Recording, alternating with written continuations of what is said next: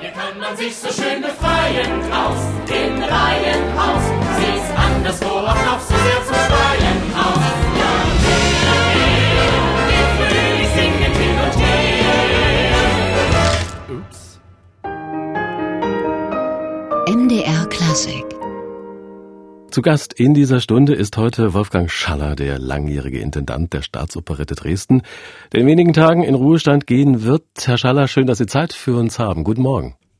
Herr Schaller, vor knapp zwei Wochen haben wir hier bei MDR Klassik ausführlich Jacques Offenbach gefeiert zu seinem 200. Geburtstag.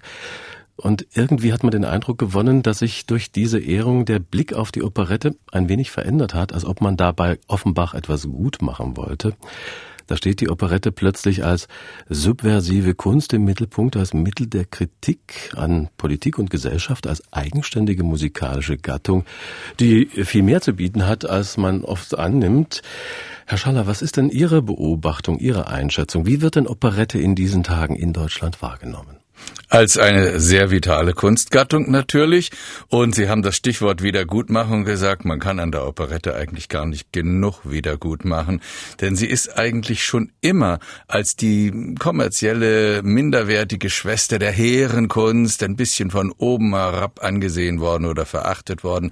Und als dann in der Nazizeit die besten Künstler, Textdichter, Komponisten aus dem Land getrieben wurden, da war der Vorbehalt gegenüber der unterhaltenden Kunst, auch der Verwendung des Jazz in den Operetten der 20er, Anfang 30er Jahre so groß, dass das nachgewirkt hat bis in unsere heutige Zeit. Viele Ressentiments, das ist äh, hoffentlich, sagen wir mal, Geschichte. Bleiben wir mal beim Hier und Jetzt. Was schätzen denn die Menschen heute an Operette? Weshalb gehen sie zu Ihnen in die Staatsoperette? Also wir haben zum Beispiel dieses äh, kabarettistische Element, was den frühen Operetten, die direkt vom Volkstheater, egal ob vom Wiener Volkstheater oder in den Offenbach-Operetten spürbar ist, dass das Publikum direkt angesprochen wird, dass Tagesaktuelles verhandelt wird, haben wir ganz zu Anfang bei Die schöne Helena und Ritter Blaubart im Zusammenspiel mit den wunderbaren Komödianten vom Zwinger-Trio verwirklicht, die direkt in die Handlung eingestiegen sind und damit hat unser Publikum sehr, sehr viel Spaß gehabt. Sie sagen, die Operette will ernst genommen werden. Sie ist sehr politisch, auch tagesaktuell. In äh, repressiven Strukturen, Gesellschaften hat ja die Operette mit ihrer vermeintlichen Leichtigkeit, ihrem Witz, auch ihrem hintersinnigen Humor immer etwas Subversives. Das Publikum hat da die Ohren gespitzt. Die Menschen, die waren ja, ich denke auch an DDR-Zeiten, Meister im Hören, im Lesen zwischen den Zeilen. Hat sich da die Wahrnehmung der Operette oder auch diese Fähigkeit zwischen den Zeilen zu deuten, zu hören, hat sich diese Wahrnehmungsfähigkeit geändert in den letzten Jahren? Nun ist die Operette ja ein Gegenstand der Rezeption und der, des immer wieder Spielens im Repertoire. Neue Operetten entstehen nicht, dafür umso mehr Musicals. Und es ist Sache der Künstler, diese Bezüge herzustellen. Aber da man eben heute auch alles sagen darf und die Notwendigkeit, wie zu DDR-Zeiten, nicht mehr besteht, so in die Dinge hineinzuhören, deswegen ist es auch so, dass man das richtige Maß trifft. Denn nur mit alles sagen und den Menschen immer wieder die Schrecklichkeit der Welt erklären zu wollen, da wird man keinen Unterhaltungswert mit erreichen, sondern es geht eben auch ganz stark um das Wie und das soll schön sein, das soll unterhaltend sein, das soll Spaß machen. Der didaktische Hammer, der soll bitteschön nicht äh, zu erkennen sein, wenn es denn überhaupt ihn äh, geben sollte. Äh, wie geht's denn um, wie steht's denn um aktuelle Operettenstoffe? Hat äh, Operette noch diese subversive Kraft? Wir haben mal einen Stoff versucht, einen Operettenstoff, der ganz im Heute spielte und hatten eine wunderbare Vorlage, die auch die ganze, äh, den ganzen äh, Aufbau einer Operette und diese Abfolge von großen Nummern, von Schlagern und von Tanzszenen und so weiter bediente und hatten einen Komponisten, der gefunden, der dafür brannte, aber beim Arbeiten hat er plötzlich festgestellt, dass er seine erste komische Oper schreiben muss. Und die ganze schöne Reimstruktur dieser Vorlage war leider nicht mehr erkennbar, so dass wir das Stück leider nicht rausbringen konnten. Und deswegen habe ich mich, als wir im neuen Hause angekommen waren, lang geplant natürlich auf die Uraufführung von Musicals gestützt und habe Zaun herausgebracht, was wir gerade gehört haben, dieses wunderbar bissige kräftige und, und starke Nachbarschaftsmusical, was sich von dieser Idylle des Anfangs, den wir hören konnten, zu einer ganz bösen Auseinandersetzung auswächst. Das heißt, Sie versuchen auch immer wieder das Publikum dort abzuholen, wo es lebt, äh, im Alltag abzuholen, brechen auch die große Politik hinab in den Alltag ein. Eine Möglichkeit, eine wichtige Möglichkeit, äh, das Publikum heute mit Operette anzusprechen? Sicher, auf jeden Fall. Wobei ich das gar nicht, das Ansprechen natürlich nie auf die Operette begrenzen würde, sondern auch natürlich mit äh, den Werken des Bereichs der Spieloper oder des Musicals das Publikum natürlich eigentlich immer ansprechen konnte und das Ensemble es auch immer geschafft hat, diese Werke so zu transportieren, so auf die Bühne zu bringen, dass das Publikum sich angesprochen fühlt. Sie sprechen auch das breite Repertoire an, das Sie bei der Staatsoperette Dresden bieten. Darauf wollen wir später noch äh, zu reden kommen. MDR Klassik heute zu Gast bei uns, der scheidende Intendant der Staatsoperette Dresden, Wolfgang Schaller. 16 Jahre haben Sie das Haus sehr erfolgreich geleitet. Wir wollen natürlich auch darauf schauen. Sie haben sich Musik gewünscht, die viel mit ihrer Zeit bei der Staatsoperette zu tun hat. Ähm, beginnen wir mal mit einem Ausschnitt aus einer ihrer letzten Produktionen, Kurt Weiß One Touch of Venus, die erste deutschsprachige Aufführung, die gab es 1994 in Meiningen. Sie haben für Dresden eine neue deutsche Fassung von Roman Hinze gewählt. Am 22. Juni an der Staatsoperette Dresden das erste Mal aufgeführt, sehr erfolgreich. Ein Hauch von Venus. Herr Schaller, was macht denn den Reiz dieser Produktion aus? Für mich ist das Werk von Kurt Weil eines der ganz großen Komponisten unserer Zeit und längst noch nicht genügend entdeckt. Natürlich kennt jeder die Drei-Groschen-Oper, die Opernfans kennen selbstverständlich das große Mahagoni, aber die amerikanische Phase von Kurt Weil, er war ja gezwungen, Deutschland als Jude Deutschland zu verlassen, gegenüber Paris nach Amerika und hat dann Anfang der 40er Jahre zwei große Long Runs am Broadway, also zwei Stücke, die lange über ein Jahr lang gespielt worden sind, herausgebracht. Und das eine davon ist One Touch of Venus oder ein Hauch von Venus in der Übersetzung von Roman Hinze. Und es enthält einfach begeisternde Musik, die nicht die Anerkennung gefunden hat in den Spielplänen in Europa, die sie meiner Meinung nach verdienen und wie wir vermutlich gleich hören werden. Es ist einfach eine ganz wunderbare Musik, die die aktuelle Swingmusik der damaligen Zeit aufnimmt und da dieser Lernprozess, den Kurt Weil in Amerika durchgemacht hat, wenn er sich orientiert hat an George Gershwin und Cole Porter, dann ist das etwas, was man zutiefst bewundern kann und ihm nicht vorwerfen muss, so wie das Adorno mal getan hat, in dem Nachruf übrigens. Er sei ja nur so eine Art mehr, so eine Art Musikregisseur. Da hören wir mal hinein. Johanna Spatzel als Venus und das Orchester der Staatsoperette Dresden. Liebe ist Kunst, wird sie heute nicht mehr bewundert und glaubt man, sie wäre obsolet. Vergebt mir die Frage, denkt dies Jahrhundert, dass sich die Welt um anderes dreht. Ich fühle mich fremd in dieser Welt. Es denn falsch, ich liebe dich zu sagen, wenn ich anders es wirklich nicht kann? Beschämt die Liebe ihn, muss ich mich fragen, wie fange ich es richtig an? Ich bin fremd in dieser Welt. Ich träum von dem Tag, von dem schönen Tag. Irgendwann muss es passieren. Was hab ich getan, dass er mich nicht mag? Ich frag, doch keiner will's kapieren. Wenn er mich hinhält und sich betreten findet, so ahn ich, er hat mich nicht gern. Doch deutet er an, dass er mich entzückend findet. Warum sollte ich mich dann noch wehren? Ich fühle mich fremd in dieser Welt. Johanna Spanzel, also Venus in Kurt Weiß Musical One Touch of Venus, eine Produktion der Staatsoperette Dresden und der entscheidende Intendant Wolfgang Schaller ist heute bei mir bei MDR Klassik im Gespräch. Herr Schaller, One Touch of Venus, offizieller Musical, aber da finden wir in diesem Stück doch vieles, was auch eine gute Operette ausmacht. Es geht um Liebe und Schmerz, es gibt viele Verwicklungen gespickt, auch mit einigen Absurditäten, da wacht eine Statue zum Leben, es gibt ein Happy End. Und äh, für all das gibt es, denke ich, aber auch Beispiele in der Welt der Oper. Also diese Unterscheidung auf der einen Seite die Oper, auf der anderen Operette und Musical. Muss eigentlich diese Unterscheidung sein? Natürlich, sie hat sich wirklich historisch so entwickelt und deswegen würde ich gar nicht gern darauf verzichten. Aber Sie haben ja die Brücken zwischen den Genres angesprochen und diese Spielzeit, die jetzt zu Ende geht, hat ja gleich eine riesige Brücke von der Operette Die schöne Galatee, wo die Statue zum Leben erweckt wird, weil sich ihr Schöpfer in sie verliebt. Und damit sind wir mit einem Stoff, der direkt aus der Antike kommt. Der Bildhauer, der sich in seine Statue unsterblich verliebt, der kommt schon bei Ovid vor. Und nichts anderes ist auch die Geschichte von My Fair Lady, denn der Professor Henry Higgins schafft sich ja diese Lady und verliebt sich in sie.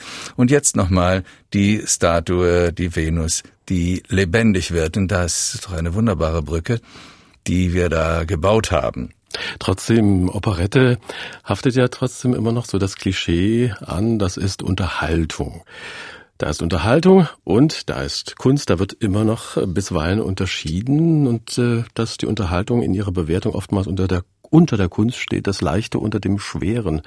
Hat Sie das geärgert oder eher angespornt? Äh, das hat mich schon geärgert und angespornt, denn ich hatte es anfangs schon gesagt, dass die Operette so viele Vorurteile hat, die ihr entgegengebracht werden. Das stammt eben zum Teil aus der Nazizeit und wir haben das mal mit einer wissenschaftlichen Tagung unter dem Titel Operette unterm Hakenkreuz ganz detailliert belegt und da habe ich, glaube ich, eine ganze Menge Leute dazu bewegen können, die Vorurteile abzuwerfen. Aber natürlich hat man auch gegenüber der Unterhaltung an sich schon Vorteile, weil die hehre Kunst hat ja auch gerade in Deutschland durch diese Teilung in Ernst und U hat natürlich die, die unterhaltende Kunst manchmal auch so den, den, die negative Wertung schon mit sich. Und auch diejenigen, die unsere Zeit kommentieren, sind da manchmal gar nicht weit weg davon. Und ich denke, dass wir gerade solche Kunst benötigen. Und die Staatsoperette Dresden steht nun mal als eines der wenigen Theater, Musiktheater in Deutschland, die sich diesen Genres, den unterhaltenden Genres, ich sag nochmal der Spieloper, der Operette, des Musicals verschrieben haben. Ziemlich einzigartig da mit solchen Häusern wie dem Staatstheater am Gärtnerplatz in München oder der musikalischen Komödie Leipzig oder wenn man die ganz großen nehmen will, die Berliner Komische Oper oder die Volksoper Wien. Reservera verum gaudium. Wir können es umdrehen. Das Leichte ist eine ernste Sache. Äh, Herr Schaller, Sie haben ja mit Ihrer Arbeit in den letzten 16 Jahren einen wichtigen Beitrag dazu geleistet, dass die Operette so gut dasteht wie lange nicht mehr. Äh, das ist, denke ich, natürlich etwas, auf das Sie stolz sind. Natürlich, und das zerfällt eigentlich aus meiner Sicht im, auf die äh, Jahre in zwei Teile. Das eine sind die künstlerischen Absichten, Bemühungen, auch Erfolge, und das andere ist natürlich der, der dringende Wunsch des Ensembles und der Dresdner Bürger, die Staatsoperette vom Nachkriegsprovisorium am östlichen Stadtrand wieder in das Zentrum der Stadt zurückzuholen, dahin, wo schon früher vor der Zerstörung Dresdens neben Semperoper und Schauspielhaus drei Häuser, drei große Theaterhäuser standen, in denen regelmäßig Operette und andere Unterhaltungsgenres gespielt wurden. Herr Schaller, Sie kennen sich ja bestens in verschiedenen Sparten aus. Sie haben ja unter anderem Opernregie studiert. In Ihrer Karriere haben Sie die Semperoper erlebt. 1995 wurden Sie Geschäftsführer der Theater Görlitz, ein Jahr später Gründungsgeschäftsführer der neuen Lausitzer Philharmonie. 1999 werden Sie Intendant des Stadttheaters Würzburg, ein Dreispartenhaus, Musiktheater, Schauspiel und Ballett. Das haben, das Haus haben sie auch deutschlandweit bekannt gemacht. Dann wieder Dresden, der Intendant der Staatsoperette in Dresden. Aber sie waren auch Regisseur am Volkstheater in Rostock, haben am Theater der Bergarbeiter in Senftenberg gearbeitet. Ist es Ihnen wichtig, äh, als Intendanten da auch diese Bodenhaftung zu haben? Wie wichtig ist so eine Bodenhaftung auch für einen Intendanten? Ja, die Bodenhaftung habe ich eigentlich gefunden, als ich den Regisseurberuf an den Nagel hängte. Das war das Ende der Senftenberger Zeit als Operspielleiter und ich zu Horst Seeger und Hans Matz an die, an die damaligen Staatstheater Dresden gehen konnte, 1982, die darauf dann bald sich teilten in das Staatsschauspiel Dresden und die Semperoper, also Sächsische Staatsoper Dresden.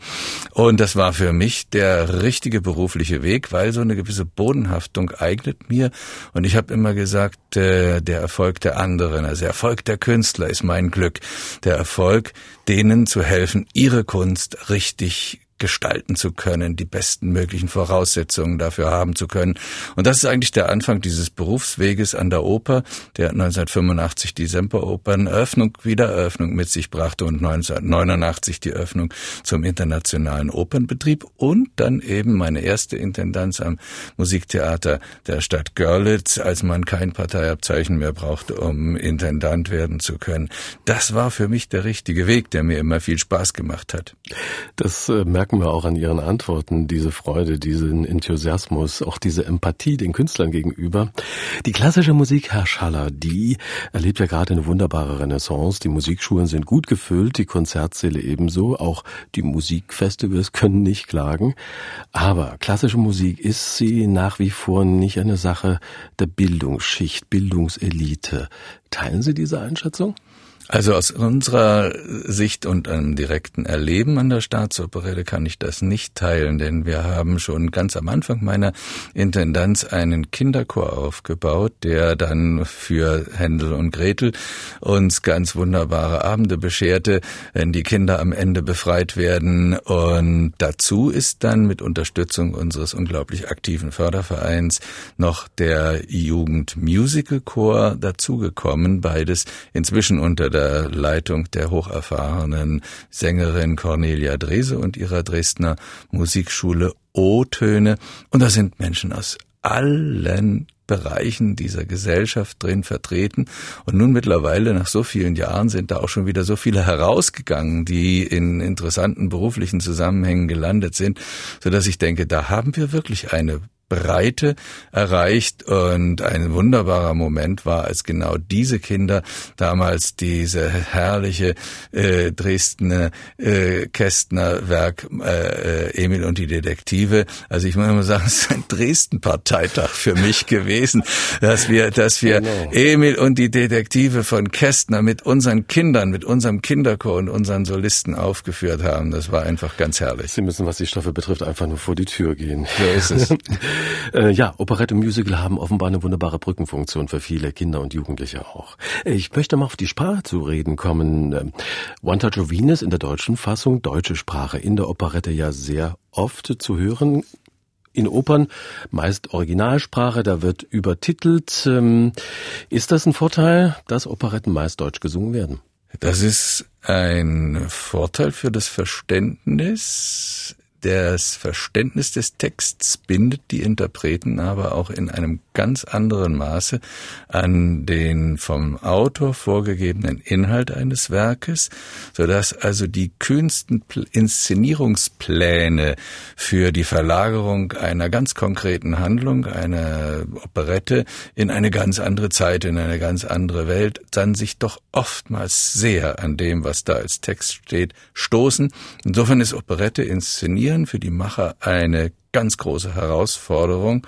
Und wenn man dann noch, Sie sprachen ja auch das Thema der Übersetzung an, und da bin ich ja durch mein Elternhaus, durch den Shakespeare-Übersetzer Rudolf Schaller schon ganz gut vorgeprägt, wenn man eben die Originaltexte, gerade bei Cole Porter oder auch jetzt gerade bei One Touch of Venus liest und weiß, dass eben das Englische für die witzigen Formulierungen und einfach einfach viel weniger Silben benötigt als das Deutsche, dann wird auch klar, warum natürlich die Kenner der englischen Sprache oder ganz allgemein gesprochen der Originalsprache dann doch immer fürs Originale sind. Aber wir, die Staatsoperette, habe ich immer gesagt, wir sind das Volkstheater, wir spielen in Deutsch. Herr Schaller, Sie haben äh, an der Staatsoperette das Repertoire sehr breit angelegt. Wir haben schon darüber gesprochen. Und ein Stück dieser Repertoireerweiterung war Sabinchen, eine Radiomoritat. Äh, da wollen wir gleich reinhören. Was war denn das Besondere an dieser Produktion? Für mich waren die Radiomusiken, deren Promotor, Chefdirigent Ernst Theis war, der das für uns entdeckt hat. Für mich waren die Radiomusiken immer sowas wie die Kehrseite der silbernen Operette, also der Operette der 20er Jahre, äh, wo wir solche berühmten Namen wie Paul Abraham äh, vor Augen und Ohren haben. Wir denken an das Weiße Rössel oder eben auch an die Dreigroschenoper. Und diese Musiker wurden beim sich damals sprunghaft entwickelnden Rundfunk äh, angefragt für Kompositionen, die dem Hörer das neue Medium Radio nahebringen sollten. Allerdings mussten sie berücksichtigen, dass damals alles live aufgeführt wurde, dass alle Musik durch ein einziges Mikrofon hindurch, dann über den vielbeschworenen Äther, wiederum in einen einzigen Lautsprecher hinein übertragen werden musste. Es zwang Komponisten zur Deutlichkeit und die besten Komponisten der damaligen 20er Jahre, Anfang 30er, setzten sich damit auseinander und ein ganz interessantes Spektrum von Werken entstanden und solche großen wie eben Paul Hindemith brachten dort ihre Werke im Rundfunk zu Gehör. Und da haben wir jetzt eine Hörprobe, und zwar einen Ausschnitt aus der Schlussszene.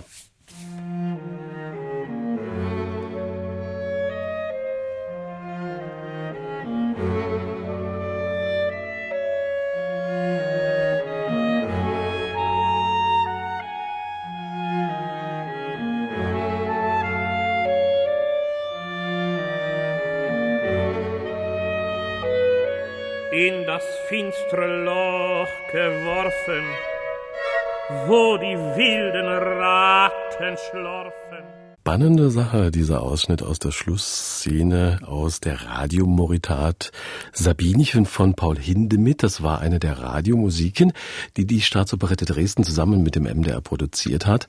Das Team dahinter waren der Dirigent Ernst Theis und der Intendant der Staatsoperette Dresden, Wolfgang Schaller, bei uns in dieser Stunde zu Gast im MDR Klassikgespräch. Herr Schaller, Sie haben ja auch Mozart gemacht oder Nikolai, Spieloper, komische Oper, Musical äh, scheinbar grenzenlos. Hätte es irgendwann auch Bergs Wozzeck sein können? Na, das wollen wir dann doch lieber der großen Semperoper überlassen. Aber für mich war wichtig, die Repertoireverbreiterung zu erreichen, dass nicht immer wieder nur dieselben Operetten gespielt werden. Das, ist das beste Beispiel dafür ist vielleicht die Bemühung um das unbekannte Werk von Johann Strauss, dessen Fledermaus und Zigeunerbaron man ja zur Genüge kennt. Aber wer kennt schon den Karneval in Rom, das Spitzentuch der Königin, Prinz Methusalem oder Cagliostro in Wien? Und diese Werke haben wir alle gespielt und eingespielt sogar auf CD, weil es eben Schätze sind, die eigentlich von der Musik her genauso wertvoll, genauso schön sind wie die berühmten Fledermäuse und das Wiener Blut. Und also es war eine Freude, diese Werke zu entdecken und ein Vergnügen, wie das von unserem Publikum angenommen wurde. Wie haben Sie denn diese Werke entdeckt? Äh, wer hatte da die Spürnase gehabt?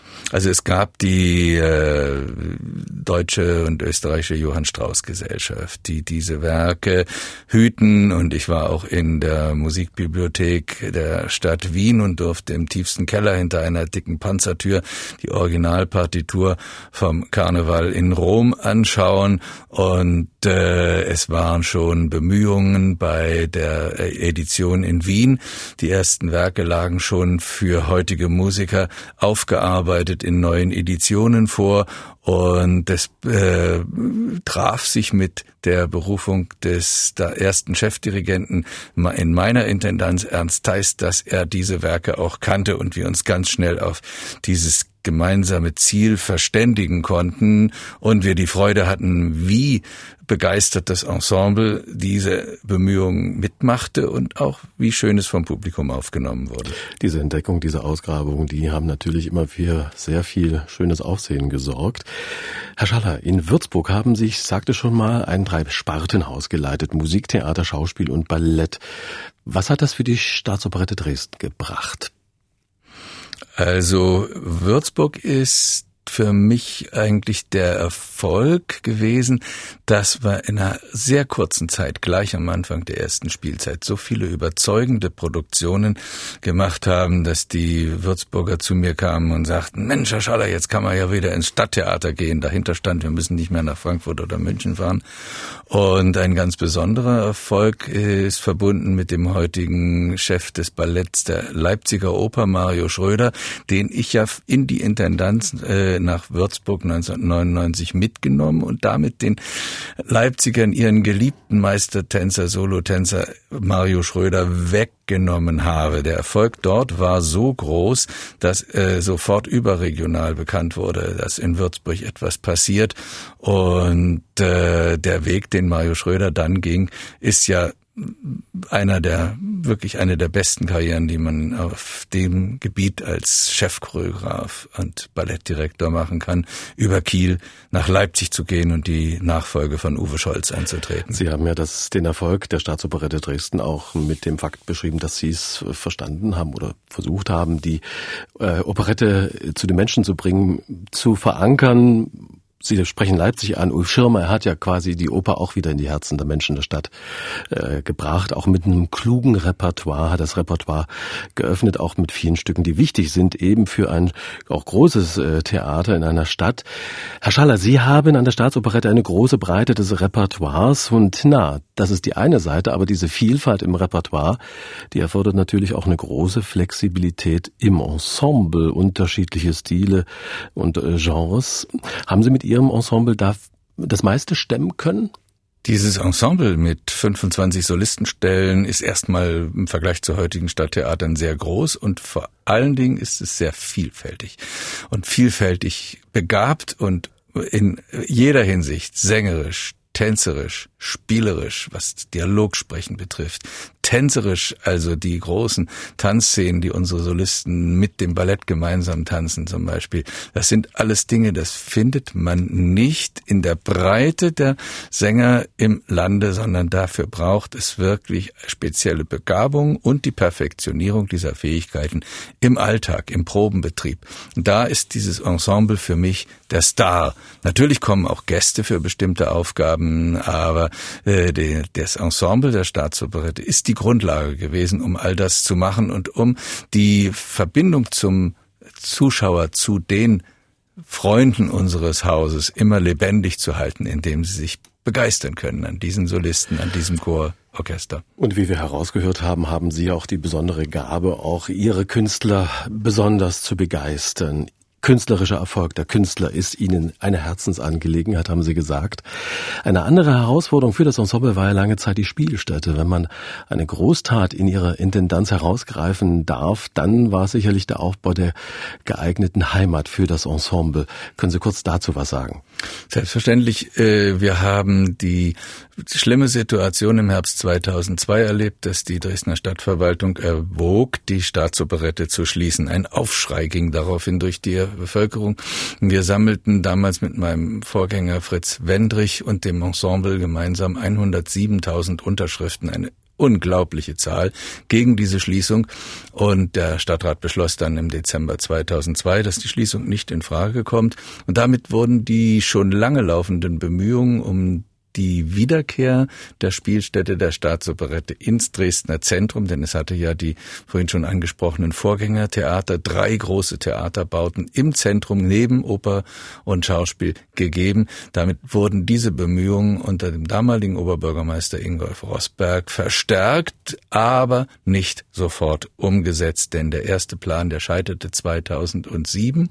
Und daraufhin entschlossen wir uns, der Stadt ein großes Angebot zu machen. Wir haben angeboten von 2009 bis 2021 auf einen Betrag von acht Prozent unserer Verdienste zu verzichten, vom äh, Intendanten bis zum Praktikanten und äh, sind damit in der Lage gewesen, zu dem künstlerischen Argument zu der künstlerischen Qualität, zur Liebe des Publikums, zu diesem Ensemble, auch einen finanziellen Beitrag zu der Entscheidung zu leisten, dass die Staatsoperette einen Neubau in der Innenstadt bekommt. Und nach Sie haben es tatsächlich geschafft, ja. Und äh, wenn das schon nicht genug Arbeit und Einsatz gewesen wäre, dann mussten Sie kurz nach der Eröffnung wieder schließen.